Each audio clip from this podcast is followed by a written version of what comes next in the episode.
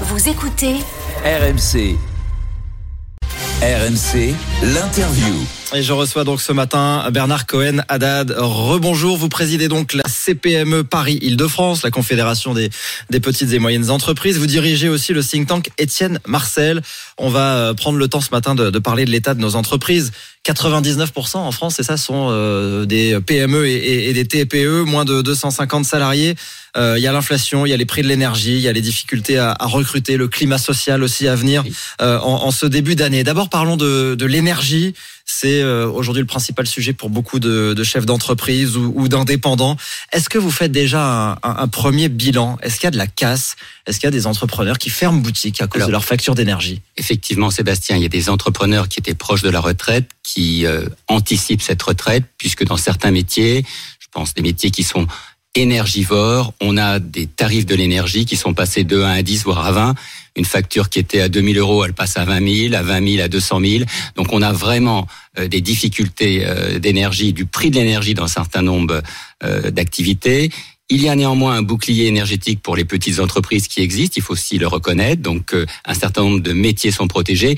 Mais reconnaissons-le, c'est quand même la première fois depuis mon grand âge qu'on ferme des piscines un certain nombre de jours en Ile-de-France parce qu'on peut pas payer euh, tout simplement le chauffage de l'eau. C'est exceptionnel, c'est lié effectivement à la crise ukrainienne, russo-ukrainienne, c'est lié aussi à la façon dont on doit penser mmh. une énergie plus humaine, plus durable et plus circulaire. Plus 32% de liquidation judiciaire ou de, de procédures euh, amiables en un an, euh, dit la, la CCI euh, d'Île-de-France il y, a, il y a, des entreprises qui sont en train de disparaître. Alors, on a euh, un regain de procédures devant les tribunaux de commerce parce que pendant la Covid-19, vous savez, le quoi qu'il en coûte avait gelé un certain nombre de difficultés. Ce n'est pas les taux qu'on a connus avant 2019, donc on reste quand même sur des situations positives pour les entreprises, mais c'est vrai qu'il y a un trend, une dynamique malheureuse, euh, néfaste et funeste de, de radiation des entreprises et de procédures devant les tribunaux de commerce depuis septembre. Hum. Alors, vous disiez, il y a ce bouclier euh, énergie euh, qui protège déjà euh, les ménages. Pas d'augmentation cette année, 15% maximum en, en, 2023. Et pour les entreprises, par contre, ça concerne ce dispositif que les très petites. Euh, mais pour les autres, euh, il y a d'autres dispositifs, l'amortisseur, le, guichet pour ceux qui ont des, très très grosses factures. Est-ce que tout ça est suffisant? Est-ce que ça va sauver des emplois? Non, ce n'est pas suffisant. C'est déjà pas mal. C'est pas suffisant. Il y a un effort du gouvernement. Les organisations patronales, dont la CPME, ont fait remonter un certain nombre de cas concrets. Mais aujourd'hui, il y a une explosion du prix de l'énergie et malheureusement pour beaucoup d'entreprises, l'incapacité face à la concurrence internationale de reproduire tout simplement euh, et de répercuter le prix euh, de l'énergie sur les produits. Donc on, a une baisse des marges et donc c'est bien ça aussi qui est une double peine, à la fois une augmentation exponentielle du prix de l'énergie et l'incapacité immédiate de répercuter euh, l'augmentation sur les prix, tout simplement pour être dans la concurrence. Mmh. Elles sont étranglées aujourd'hui les entreprises parce qu'il y a les coûts de l'énergie, il y a aussi les matières premières Alors, on parle des PME là, hein, parce que les grandes entreprises qui travaillent à l'international ou qui sont filialisées vont beaucoup mieux. Et d'ailleurs, il suffit de voir les résultats financiers. Les PME aujourd'hui sont super endettées, à la fois en dette fiscale, en dette sociale, et bien entendu par l'évolution du prix des matières premières, la raréfaction du prix des matières premières, des matières premières, et aussi le coût et les charges afférentes qui restent exceptionnelles en France. Mmh. Et puis de l'autre côté, il y a les salaires. Euh, il y a les salaires, euh, il y a la pression des salariés qui demandent des, des augmentations parce que les taux d'inflation sont, sont, importants. Euh, comment les entreprises gèrent cette équation impossible? Alors le problème principal, c'est le problème du pouvoir d'achat, pas uniquement des salaires, je le dis parce que vous oubliez, euh, Sébastien, celles et ceux qui sont euh, travailleurs indépendants et qui pour les pour lesquels la vie est aussi difficile. Hein. Euh, payer l'essence, payer une baguette de pain ou payer de la viande, c'est aussi valable pour un indépendant, un travailleur non salarié ou une profession libérale. Et ceux-là aujourd'hui n'ont pas de moyens supplémentaires de faire entendre leur voix. C'est pour ça qu'on est là et c'est pour ça qu'on les accompagne. Donc c'est vrai qu'aujourd'hui il y a un problème de pouvoir d'achat. Il y a en revanche une difficulté pour nous à trouver des compétences dans les entreprises, une pénurie de compétences. C'est ce qui nous empêche aussi de nous développer et qui freine l'activité et la relance. Oui, alors la pénurie de, main d'œuvre, ça c'est un sujet euh, général. Justement, on en parlait un peu plus tôt ce matin euh, sur euh, sur RMC, Rémi. Oui, il y a des secteurs qui peinent encore à recruter. On en a parlé notamment à à 6h10 avec Jacques Barnachon. Jacques Barnachon, il est restaurateur, il est propriétaire de son restaurant dans le Doubs. Euh, restaurant étoilé, puis un autre restaurant, un, petit bistrot. Il peine à, recruter euh, des gens pour cette saison hivernale, malgré des salaires élevés. Euh, il disait, euh, il manque quatre personnes aujourd'hui pour faire tourner son restaurant, et s'il trouve pas ces quatre personnes, il va devoir baisser par deux, enfin diviser par deux le nombre de couverts qu'il propose tous les soirs. il nous a raconté voilà que c'était frustrant, que c'était rageant pour lui parce qu'il avait la possibilité d'offrir des couverts à ses clients et pas assez de de salariés. Est-ce que c'est un classique ce témoignage-là et euh, comment on peut faire pour trouver une solution finalement? Alors c'est un classique malheureusement, il faut le reconnaître, c'est une difficulté qui est arrivée après la Covid-19 et on n'a pas trouvé la solution. Il y a une vraie difficulté aujourd'hui euh, euh, pour les métiers en tension, hôtellerie, restauration prioritaire, bâtiment, service à la personne mais aussi le numérique et le service de santé. On oublie le service de santé parce que dans la santé aussi, il y a de moins en moins de, de personnes qui sont dans les cliniques privées ou tout simplement euh, auprès d'un cabinet médical. Regardez aujourd'hui les médecins, il y a de moins en moins de personnes qui sont dans un cabinet médical. Donc il y a une vraie réalité de cette difficulté. Vous l'avez évoqué justement, c'est pas un problème de salaire puisqu'on a augmenté de 15 à 20% les salaires à fonction égale d'il y a 24 mois. Donc c'est pas un problème de rémunération, c'est un problème de relation au travail, c'est aussi un problème de sens à la vie, c'est aussi un problème de logement. On a tendance à oublier le lien entre le logement et le travail. Quand vous habitez par exemple à Paris, et que, ah, je veux dire, vous travaillez à Paris et que vous habitez au fin fond du 77 ou du 78, vous mettez combien de temps pour venir? Quel est le coût quand vous êtes dans un métier en tension pour rentrer à minuit? Ce que vous avez gagné dans la journée, vous le perdez? Comment vous faites pour aller chercher vos enfants à l'école quand vous êtes une famille monoparentale?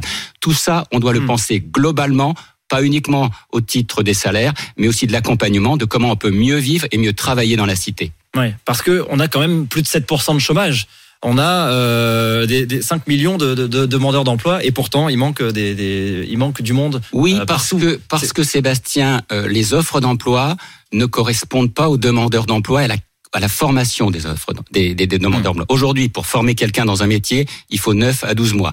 Regardez, y compris dans la RATP, il manque 1500 chauffeurs de, de, de bus et de, dans, le pays de tramway. C'est vrai pour tous les métiers. Il faut du temps pour la formation. Ceci étant, aujourd'hui, on est dans une urgence, il faut accompagner les formations, il faut faire en sorte que les formations passent par les TPE et PME, il faut aussi veiller à ce que l'environnement du salarié soit plus confortable. Mais alors justement, comment euh, vous voyez cette réforme de l'assurance chômage qui va s'appliquer à partir du 1er février 25% euh, de réduction de la durée d'indemnisation euh, et si le chômage venait à passer sous les 6%, là, cette durée serait réduite de 40%. C'est la piste qui est sur la table aujourd'hui. Est-ce que ça vous paraît efficace? Parce que est-ce que ça va régler les problèmes que, que vous pointez? Réduire la durée d'indemnisation, en clair, pour euh, un peu forcer la main au chômeur de reprendre un emploi, peut-être n'importe quel emploi? C'est ça l'idée Est-ce que ça peut fonctionner? Moi, euh, je suis là-dessus sur un débat avec les partenaires sociaux. Ce que vous évoquez, c'est une annonce du gouvernement qui n'a pas été soumise jusqu'à présent aux partenaires sociaux. C'est un projet, donc il faut laisser aux partenaires sociaux la capacité d'amender et de travailler ensemble sur là. Moi, je ne suis pas favorable aussi à, à pointer du doigt ceux qui ne travaillent pas. Ce n'est pas vrai. Je crois qu'il faut aussi être un minimum humain. On est dans une société plus humaine, plus responsable. Nous voulons, nous, des personnels qui viennent dans nos entreprises avec l'envie de travailler, de se former et de monter en compétences. Arrêtons d'opposer les Français les uns contre les autres. Il faut en revanche ouvrir à la fois les liens entre l'école et l'entreprise, entre la formation et l'entreprise, la capacité de faire mieux connaître les PME. Quand vous parlez aux Français, plus de 86% ont une bonne image des TPE-PME. C'est là. Et puis si on soutient les PME et donc l'emploi de proximité, parce que l'emploi de proximité, c'est aussi important, on, sur, on fera en sorte que on, on vivra mieux et on, on créera du lien social dans les quartiers. C'est ça qu'il faut développer. Ça veut dire que réduire la durée d'indemnisation, ça réduit pas le chômage? On sait en tous les cas que ce n'est pas forcément la meilleure solution, mais que on, a on, a, on est dans un État endetté et qu'on voit bien la difficulté de l'État aujourd'hui à pouvoir ouvrir le robinet du crédit et du financement. Hum, elle se passe comment ces, ces, ces, discussions justement sur l'assurance chômage? Vous aussi, vous avez découvert euh, euh vendredi dernier, euh, veille du 24 décembre, ce, ce projet de, euh, de, de, de, cette piste de diminuer de 40% la durée d'indemnisation si le chômage passe Moi, je suis qu'un petit entrepreneur territorial. Je ne fais pas partie, il faut croire que chacun reste à sa place, excusez-moi de le dire peut-être avec modestie mais réalité. Ça fait partie des grandes euh, négociations entre les, grandes centrales syndicales. Moi, je suis au niveau territorial, je n'ai pas accès, mais j'ai découvert, comme tous les Français, ce qui était annoncé et ce que je souhaite, parce que c'est ça qui est important, que les partenaires sociaux, que les Français puissent s'exprimer. C'est ça le débat public. Mmh. Ça rend en tout cas le climat social particulièrement euh, euh, tendu en vue de cette rentrée. Il y a évidemment la réforme des retraites qui va arriver aussi le, le 10 janvier. Vous avez des craintes sur cette euh, rentrée sociale Oui, moi les craintes que j'ai, c'est euh, la multiplication euh, des mouvements sociaux qui mettent en péril l'activité économique. Je crois qu'aujourd'hui, on a une multiplication des mouvements sociaux qui, à terme, se gèlent l'activité économique. On le voit bien surtout dans les grandes villes à Paris. Dès qu'il y a un mouvement social, il y a en marge de ces mouvements un certain nombre de- d'exactions, de violences. Il faut arriver aujourd'hui à un vrai débat sur des états généraux de la vie démocratique et de la sécurité économique. On ne peut pas en permanence, qu'il y a un problème, faire une manifestation et en marge de ces manifestations, avoir des, euh, des, des commerces et des quartiers en- entiers que l'on ferme et surtout, mais c'est valable aussi pour d'autres villes. Moi, j'avais des partenaires de Dijon qui me disaient, à Dijon, c'est pareil, à Grenoble, c'est pareil, à Marseille, c'est pareil, à Lyon. Donc, on a un vrai problème dans les grandes villes où lorsqu'il y a un mouvement social, il y a effectivement des quartiers qui sont neutralisés. Il faut redonner au centre-ville une attractivité, une sécurité économique et financière. Ça veut dire que s'il y a des mouvements de grève, mouvements de grève dans les transports, manifestations dans la rue, vous le dites, ça aura un impact plus général sur l'économie Une journée de grève à Paris, c'est 30% de moins à 40% dans certains métiers, dans certaines activités. Ce n'est plus supportable pour les TPE, PME. Euh, on voit maintenant qu'il y a de, plus en plus de grèves euh, qui émergent finalement en dehors du, cadre syndical. On, voit les médecins, c'est parti d'un collectif sur euh, sur Facebook. On a vu les contrôleurs de la SNCF qui sont allés finalement dans leur mouvement de Noël au-delà de ce que pouvaient leur conseiller les, syndicats. C'est quelque chose que vous regardez avec avec attention. Est-ce que ça arrive aussi dans, les entreprises des, mouvements qui naissent comme ça en dehors des syndicats? Oui, lorsque vous savez, les, ceux qui sont censés exprimer la voix des Français et, des métiers ne répondent pas à l'attente euh, de, de ces métiers-là, il y a une volonté, bien entendu, de pouvoir passer à travers. Je vous rappelle, il y a quelques années, la révolte des infirmières, vous l'avez oublié, qui étaient quand même indépendantes et qui se sont euh, mobilisées en dehors des syndicats. Mais moi, je suis pour des syndicats ou des organisations patronales extrêmement forts. On a besoin de représentativité, on a besoin de dialogue avec les pouvoirs publics, on a besoin de dialogue sécurisé avec les sociétés civiles et ce sont les branches et l'ensemble des adhérents qui doivent militer pour faire en sorte qu'il y ait une seule voix. Parce que tout simplement,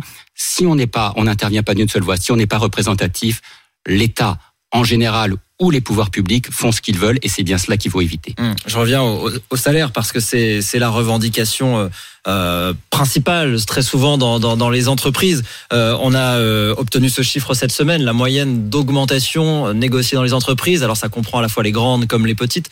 3,7%. On est très loin d'une inflation qui va probablement atteindre les 6 voire les 7 en début d'année euh, prochaine. Les entreprises ne peuvent pas aujourd'hui aller euh, au-delà, suivre l'inflation, c'est impossible. Oui, lorsque vous n'avez pas les moyens, tout simplement, de payer vos salariés, comment vous faites? Donc c'est pour ça qu'il ne faut pas uniquement penser en matière de salaire, mais de pouvoir d'achat et de rémunération. Aujourd'hui, on est, on a essayé de mettre en place des dispositifs défiscalisés. Vous savez, les heures supplémentaires et la prime dite Macron euh, pour le pouvoir d'achat. Il est extrêmement important de la valoriser. Il est aussi important, nous, de pouvoir permettre à nos collaborateurs de travailler plus, tout simplement parce que c'est mieux. Il est aussi extrêmement utile de valoriser les dispositifs de participation, d'intéressement et d'épargne salariale. C'est avec ces dispositifs connexes qu'on pourra améliorer le pouvoir d'achat, à la fois pour les entrepreneurs, pour les salariés, pour que chacun puisse mieux vivre dans la cité. Je vous le dis, c'est extrêmement important. Il n'est pas acceptable aujourd'hui que nous ayons des collaborateurs ou des indépendants qui, le 20 du mois, n'aient plus d'argent sur leur compte et ne, pu- ne peuvent plus vivre. C'est une réalité au quotidien. Je la vis avec tous ceux et celles que je rencontre chaque jour. Hum, Donc vous êtes d'accord, le travail doit mieux payer en France. Le travail ne paye doit payer, qu'on soit indépendant, salarié ou profession indépendante. Hum. Comment vous voyez l'année euh, 2023 dans le- tout le contexte qu'on vient de, de décrire? Est-ce qu'il faut craindre euh, un ralentissement, voire une, une récession Ça fait partie des, des scénarios euh, qui sont évoqués par la, par la Banque de France notamment. Oui, mais d'un autre côté, on a un train d'une dynamique macroéconomique qui montre qu'on est sur des chiffres inférieurs à ce qu'on attendait en pire. C'est-à-dire qu'on est sur euh, 5% d'inflation et il y a une dynamique. Moi, je pense que le premier semestre, voire les premiers neuf mois vont être extrêmement difficiles pour les PME parce qu'on a toujours un effet retard sur les PME dans la dynamique économique. En revanche, à partir de septembre 2023, s'il n'y a pas de mouvement social, s'il n'y a pas de grève, s'il n'y a pas de nouvelles catastrophes économiques, on pourra reprendre une dynamique entrepreneuriale. Pourquoi? Regardez à la, à la sortie du Covid-19, en septembre, il y a tout de suite une dynamique jusqu'en février 2022, et cette dynamique, elle a été stoppée par la crise ukrainienne. On n'a jamais été aussi rapide en reprise en deux, trois mois. On a repris des chiffres d'avant 2019. Moi, je crois à cela. Aujourd'hui, c'est extrêmement difficile. C'est pour ça que j'encourage les entrepreneurs, ceux qui nous regardent, ou les salariés, ou les autres les auto-entrepreneurs, à nous saisir quand quand ils ont difficulté, qu'on intervienne auprès des services de l'État, qu'on intervienne au service de l'URSSAF, qu'on intervienne au service, auprès des services des beaux commerciaux pour pouvoir les accompagner, les aider. C'est extrêmement important de ne pas rester seul dans cette période qui va être difficile. Qui va être difficile et l'espoir d'une reprise donc plutôt à la fin de, de l'année 2023. Merci beaucoup Bernard Cohen Haddad pour toutes ces précisions et toutes ces explications ce matin sur RMC, RMC Story, président de la CPME Paris-Île-de-France et président du think tank Étienne Marcel. Merci d'être venu. Très bonne journée à vous.